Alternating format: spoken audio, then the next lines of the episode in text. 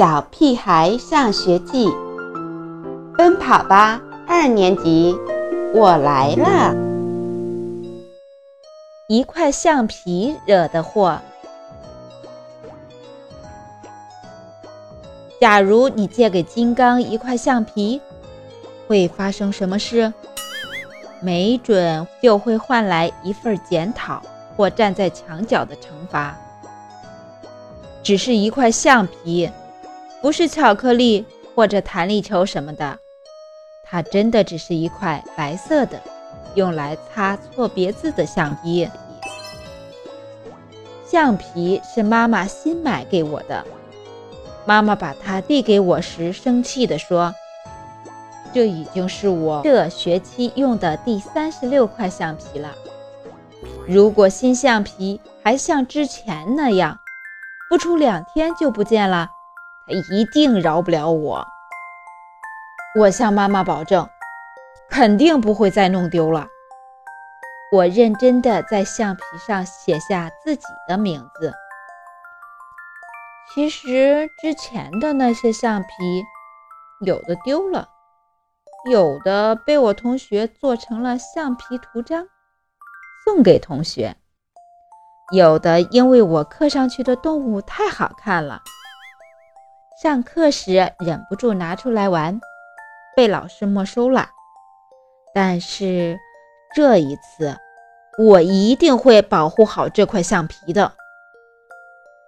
美术课上，我正在埋头画老师要求的京剧脸谱。金刚跟我借橡皮，我把橡皮递给了金刚。接着画我的画。不一会儿，有东西啪的打在我头上。我捡起来一看，居然是我的橡皮。我答应了妈妈要保护好它，现在金刚竟敢这么对待它！我想也没想，对着金刚的头把橡皮飞了过去。金刚急忙摇晃脑袋，橡皮笔直地飞向金刚身后的刘坚强。中弹的刘坚强不甘示弱，他捡起橡皮朝我射来。我抄起文具当盾牌，橡皮被弹到一旁的胡小图身上。胡小图捡起橡皮。使劲儿一掷，哎呀！橡皮居然打在了美术老师的眼镜上。美术老师显然被这突然一击吓了一跳，他捡起橡皮，生气地问：“谁干的？”